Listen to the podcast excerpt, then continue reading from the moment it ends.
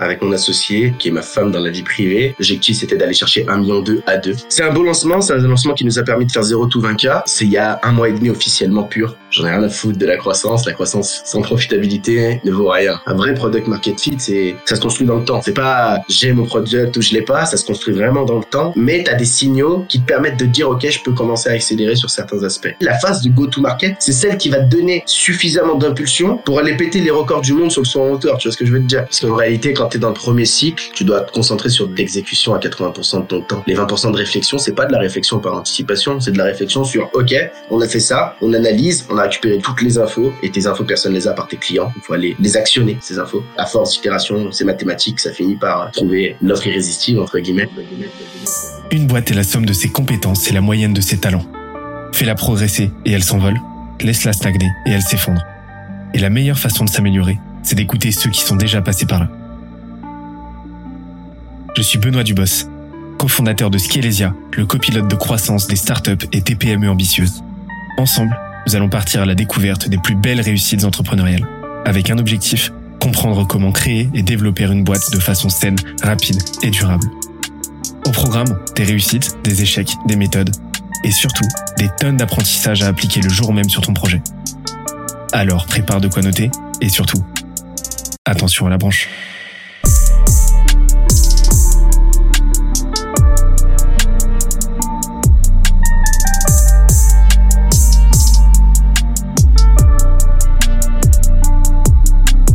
Let's go.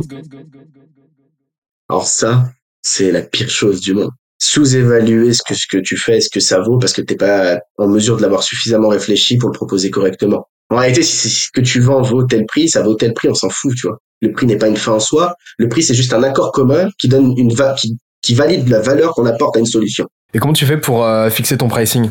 Ça dépend de ton marché. Bah, Fixer, justement. Faut pas le fixer. Il évolue constamment. Donc mauvaise euh, mauvaise formulation. Ouais, voilà, déjà, mais, euh, ça dépend quand même de ton marché.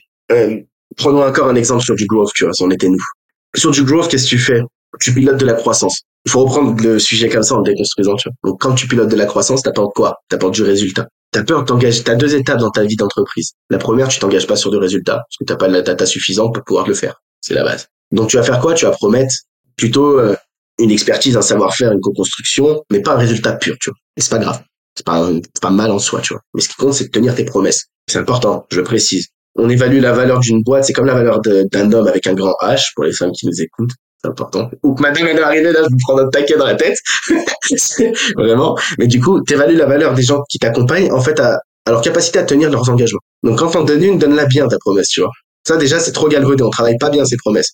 Une fois que tu sais ce que tu vends, donc nous, on vend du growth, on vend du résultat, t'as deux façons de piloter le truc, tu vois. Je vais te coûter tant, mais je te rapporte tant. Projection par ROI. Ou on t'accompagne pour faire X euros, et là, pas de souci, tu peux aussi projeter ton truc en mode fils, tu vois. C'est plus risqué, mais quand t'as de la data, tu t'en fous complet parce que c'est plus risqué du, t'as dérisqué totalement, tu vois. Mais au départ, t'as quand même besoin d'avoir cet euh, financier et donc tu vas plus être dans un format qu'on pourrait dire un format quand tu fais du flux, qui est un format qui se rapprochera du SaaS, d'un abonnement, mais très high ticket, tu vois. Par contre, c'est important de préciser un truc, on fait du service. Le service, c'est pas de l'industrialisation, ok? Le service high ticket, c'est de l'artisanat.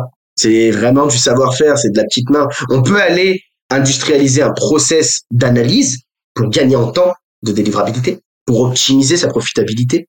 On n'industrialise pas ce qu'on distribue aux clients. Ça, ça marche jamais. Hein. Il y a trop de composantes externes. Le founders qui n'est pas la même personne, leur culture, leur boîte, leur positionnement de marché, leur distrib, leur façon d'être, qui font que de toute manière, ce n'est pas industrialisable et que toutes les boîtes qui pensent qu'un jour, elles vont pouvoir industrialiser la croissance se trompent. On peut l'industrialiser à un niveau 1, mais ensuite, c'est vraiment de l'artisanat du savoir-faire. Et pour un, bon pricing, bah, peu importe le chiffre, euh, parce qu'il faut pas avoir peur des chiffres, tu coûtes ce que tu coûtes.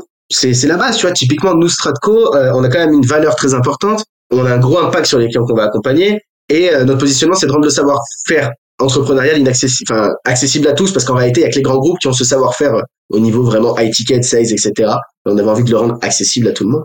C'était pas une mince affaire. Donc, comment on a positionné notre pricing? Bah, on est parti sur des pricing où on s'est dit, OK, qu'est-ce qu'il y a sur le marché aujourd'hui? Donc, comparaison, on est parti sur une méthode de pas comparative, donc sur le marché. Sur le marché, quelles solutions existent réellement Ben, sur le marché, en fait, il y a que du recrutement. En fait, tu recrutes en interne, ciao, tu vois. On est parti d'un constat pur. Euh, c'est celui-ci, c'est qu'en fait, tu as une obligation des CEO qui se développent de recruter en fait cette euh, top compétence parce qu'en fait, elle est pas accessible autrement, tu vois. Et ça, ça nous dérangeait. C'est aussi pour ça qu'on a lancé Stratco, tu vois. Parce que c'est un constat qui nous allait pas. On s'est dit, bah, ok, nous, on va le rendre accessible, tu vois. Maintenant, on le rend accessible, bah, c'est quoi? C'est que, en fait, un mec qui est en go-to-market, il est pas millionnaire. Enfin, il a pas encore du bif, quoi. Donc, comment on peut rendre accessible ça?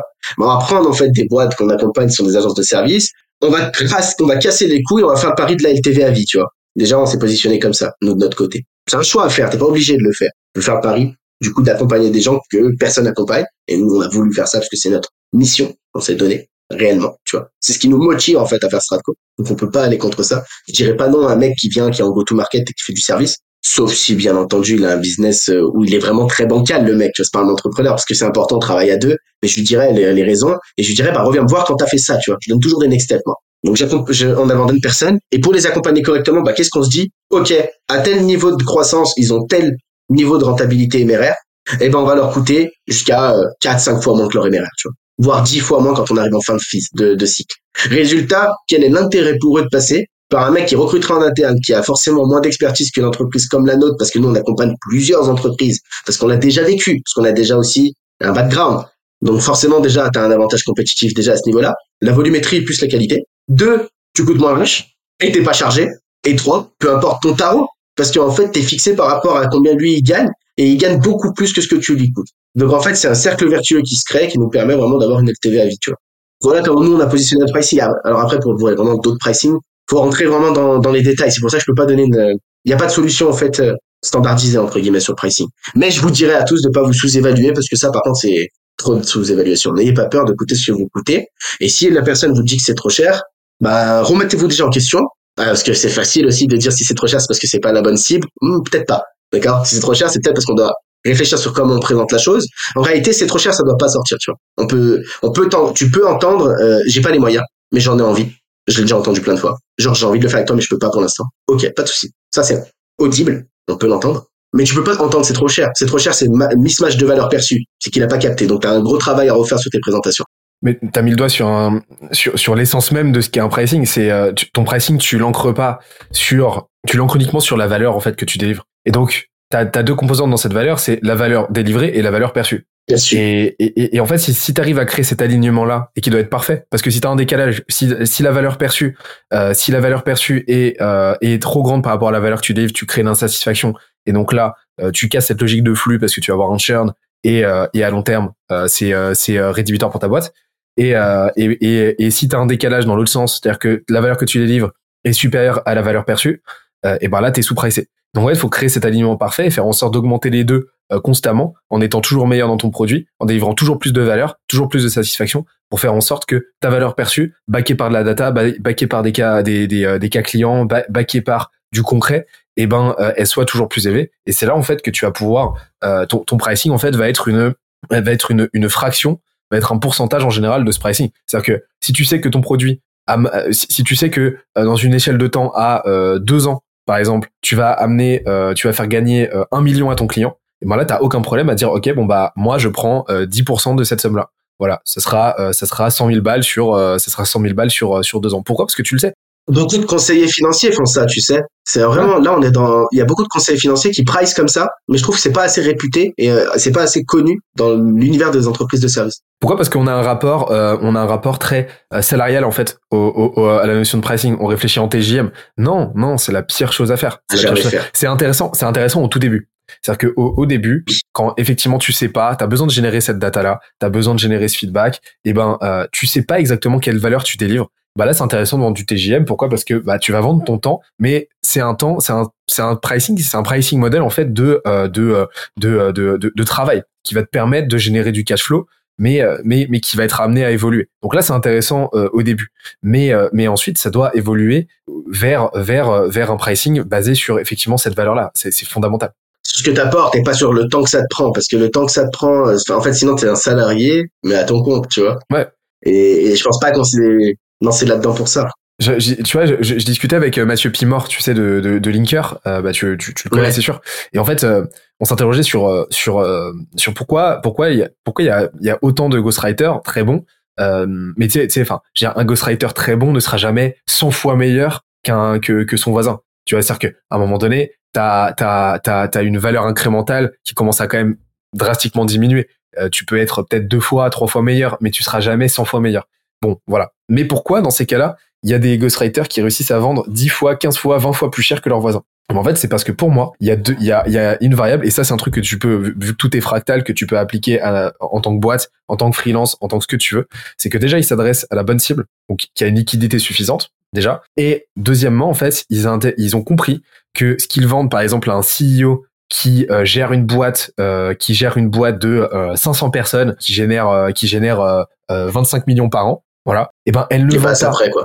Bah, t'es pas après, mais surtout, en, en, fait, ce que tu vends, c'est pas un post LinkedIn tu lui vends le temps, l'économie du temps qu'il aurait passé à l'écrire lui-même. Et ce temps lui coûte beaucoup plus cher à lui qu'à quelqu'un qui a moins de revenus, tu vois. C'est ça l'idée. Et c'est-à-dire qu'en gros, bah, le CEO, lui, a compris, euh, a compris, si t'adresses à toi, qu'il doit publier sur LinkedIn trois fois par semaine minimum, que c'est indispensable, c'est une commodité, parce que si lui le fait pas, ses voisins, ses concurrents le feront, et ça sera délétère. Et donc, à partir de là, lui, il a pressé dans sa tête que, ok, lui, ça lui prendrait trois fois une heure par semaine. Son temps, à lui, coûte euh, 10 000 euros de l'heure ok?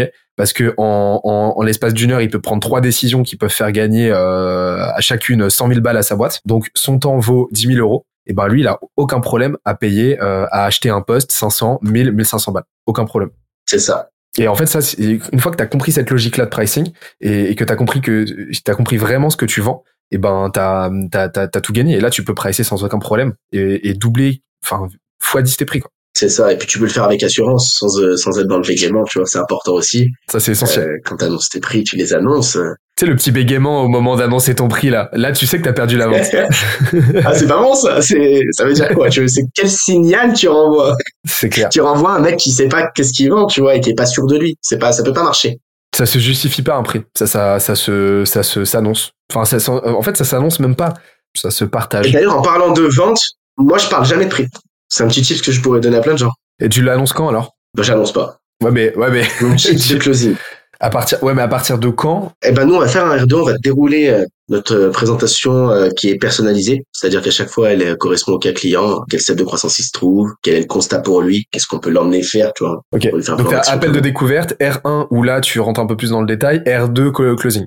R2 voilà, c'est un call de closing. Et là tu vas vraiment bosser une présentation, tu vas individualiser le truc à chaque fois. En gros, R1, ils ont beaucoup parlé, ils ont plus de salive. R2, ils sont tranquilles, ils prennent un petit verre et ils sirotent et c'est nous qui nous occupons du travail, tu vois. Donc, on leur présente tout ça.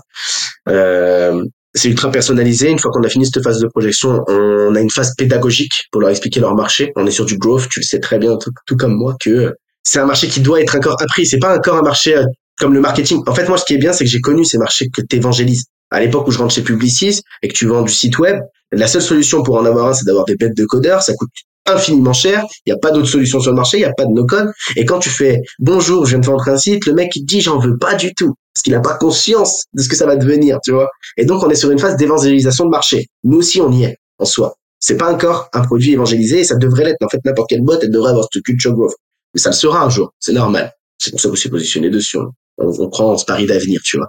Et donc on a cette phase d'apprentissage où on explique qu'est-ce qui va se passer, un peu comme on a pu le faire lors du podcast, tu vois, euh, différemment.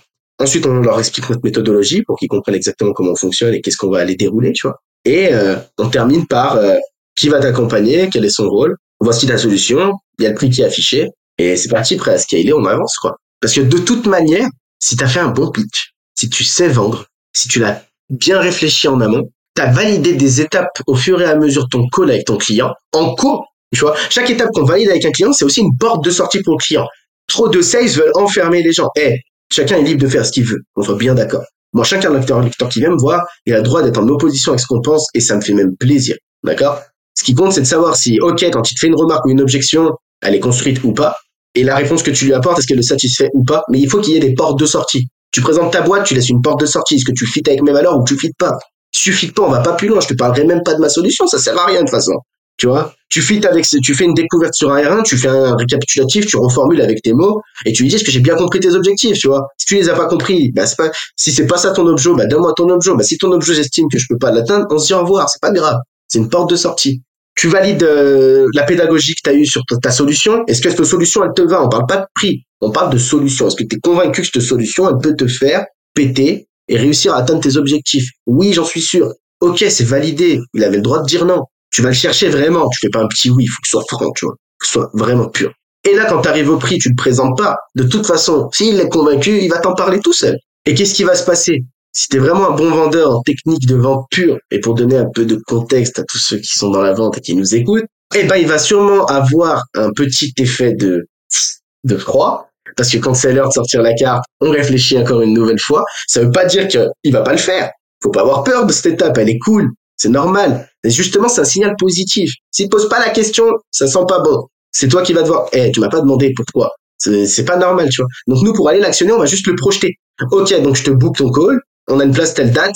Ça te va ou pas? Si ça lui va, bah on file, tu vois. C'est que c'est bon, on a validé. Si ça lui va pas, bah on va aller traiter l'objection.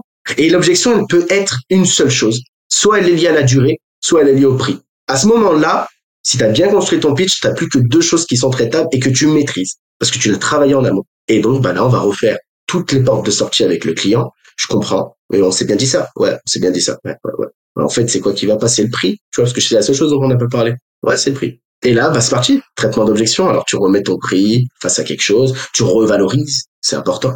Parce qu'il faut remballer le paquet cadeau. D'accord? Une fois que tu as revalorisé, euh, tu lui fais raisonner en coût de l'opportunité. Si tu prends pas cette décision, de toute façon, tes solutions, c'est celle-là, celle-là, celle-là, elle te coûterait tant. Moi, je peux te coûter tant. Et à toi d'évaluer combien chacune des solutions qui sont sur ton marché vont te rapporter. Parce que quoi qu'il arrive, ton problème, il est là et il va pas se résoudre tout seul. Donc, tu vas faire un choix. Je t'ai pas dit que tu vas le faire pour moi. Et moi, je m'en fous que tu le travailles pas avec nous. On soit d'accord. Parce que c'est vrai, en fait, on s'en fout. On t'a sélectionné, on a envie de bosser avec toi, tu vois. On a envie, on t'a montré notre intérêt. Mais dans la finalité, si tu le fais pas, c'est pas grave, tu vois. T'as le droit. T'as le droit de prendre d'autres décisions. Mais moi, je te donne vraiment tout le cadre de tes décisions. Par contre, on se dit une seule chose. Ton retour, c'est quand? Ouais, mon retour dans une semaine. Ah, les gars, euh, dans une semaine, mon père, il est mort. Euh, ma mère, euh, ma mère, elle est partie. moi, je suis en train d'avoir fait trois enfants. Non. T'as un vrai problème. Il est urgent. Il est aujourd'hui. Et généralement, je vais te le dire très cash et tu peux le dire à tes clients, mais toi, Benoît, si demain t'as un clou dans le pied, tu vas pas à l'hôpital demain, tu vois, tu vas aujourd'hui. Sinon, c'est que t'as pas compris que t'avais un gros problème. Alors là, j'ai mal fait mon travail. Et c'est impossible que j'ai mal fait mon travail parce que je l'ai bien travaillé, tu vois. Donc, c'est normal qu'en fait, la personne en face de toi dévalue le truc parce qu'elle essaie de retrouver un rapport de race. En fait, c'est le moment où l'émotion, elle disparaît au profit de la logique, le logos, tu vois. Et tu dois l'aider, l'accompagner à retrouver cette logique, pas l'émotion. L'émotion, il l'a eu, il en a existé, il l'oubliera jamais, tu vois.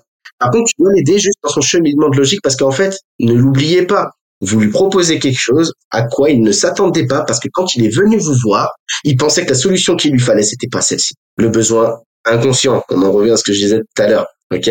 On lui a fait découvrir un besoin inconscient. Parce qu'en réalité, tu as conscience de tes problèmes que quand il est trop tard. Et donc, les besoins de ta qui sont inconscients, c'est eux qu'il faut résoudre. Parce que la composante de tes problèmes, elle est plus inconsciente que consciente. Et là, c'est normal, du coup, qu'il résonne avec de la logique. Et on lui dit, on lâche du laisse. Soit tu veux le faire tout de suite, tant mieux, tu vois, pas. Soit tu veux pas le faire tout de suite, tant pis, mais tu, est-ce que sous 48 heures, selon toi, tu peux prendre ta décision? Deux jours, ça suffit à n'importe qui pour dormir, se réveiller, être tranquille, redormir, se réveiller, prendre une décision. Et au-delà, c'est nous qui t'accompagnerons pas. Parce que c'est un manque d'implication, du coup. Et que quand on fait ce qu'on fait nous, toi, moi, Benoît, tu sais très bien, on a besoin d'avoir un client qui s'implique. Et du coup, c'est pas grave. S'il s'implique pas, tant mieux encore une porte de sortie. Et c'est donc un vrai échange gagnant-gagnant en réalité, tu vois. Personne force personne. J'interromps l'échange 30 petites secondes pour te dire de ne pas oublier de nous ajouter une petite note des familles sur Apple Podcast ou sur la plateforme de ton choix. Tu connais la chanson, ça nous aide très fort à faire connaître euh, le podcast au plus de monde possible. Allez, on reprend. J'aime beaucoup la, tu vois, la, logique de, de, de, tes trois rounds en fait. La première phase de qualification où là en fait t'es le portier donc là, tu commences à faire un pré un, un, un, pré-diagnostic. Tu commences à voir déjà si tu vois, t'es le médecin généraliste, tu commences à voir déjà si euh, vous avez quelque chose à faire ensemble. Juste s'il y a un degré de qualification ou pas.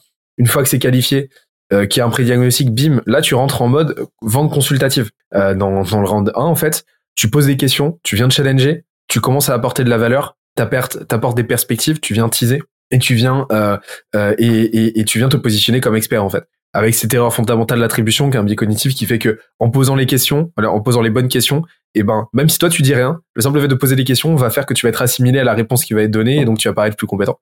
Et, et round 3 là par contre tu rentres en mode euh, présentation où là en fait et, et, ça tu vois c'est tu fonctionnes en mode lead magnet en fait à ce moment-là. C'est-à-dire que c'est exactement comme si tu faisais un déroulé de voilà tout ce que tu dois faire. Voilà, je te donne je te donne le plan, je t'envoie la présentation, fais-le de ton côté. Maintenant la question c'est est-ce que tu es en mesure de le faire? Mais c'est pas parce que tu as la carte au trésor que tu trouves le trésor. Tu vois ce que je veux te dire? Donc en fait, il faut pas avoir peur de donner cette carte. Trop d'entreprises croient que le savoir, ils doivent le garder, mais pas du tout.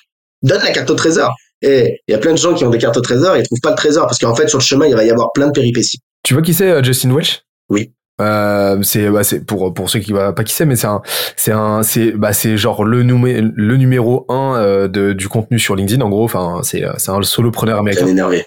bien très très fort bien énervé. Et euh, et en fait il, il, il a fait un sa, dernière newsletter il expliquait comment euh, il a il a coaché un entrepreneur un solopreneur qui euh, qui galérait avec ses threads Twitter il arrivait pas à convertir. C'est-à-dire qu'en gros euh, ses unités économiques c'était euh, genre il allait faire un thread qui allait être viral qui allait faire euh, 2000 likes il allait se retrouver à la fin avec 20, 20 euros, bah 20, 20 dollars de CA parce qu'il vendait des produits, euh, tu vois, il vendait pas de Ok. donc 20 dollars de CA, tu vois, pour un thread à 2000. Donc euh, ça veut dire 2000, ça veut dire environ, euh, ça veut dire environ euh, 300, 400 000 impressions euh, minimum sur sur sur sur Twitter. Quoi. Donc c'est vraiment beaucoup. Et en fait, c'était la logique qui était mauvaise. C'est-à-dire que en gros, il était dans une logique d'acquisition classique, c'est-à-dire tu utilises le tu, tu utilises le truc, tu euh, tu renvoies les gens avec un call to action vers une landing page. Donc tu vas en avoir 10% qui vont cliquer, 10% qui vont convertir, à la fin 10% qui vont euh, qui vont acheter, même pas 5%. Ça c'est la théorie. Au final, tu te retrouves avec des taux de conversion euh, sur la, qui, qui sont qui sont dégueulasses. Et en fait, lui ce qu'il a fait, euh, ce qui lui a fait euh, changer, c'est ok le même thread, ok, sauf que en gros, enfin quasiment le même thread, mais tu vas le tourner dans le sens de ok, je vais t'expliquer exactement comment faire ça, ça, ça, ça, ça, ok, Euh, enfin tel, tel, tel, comment résoudre tel problème.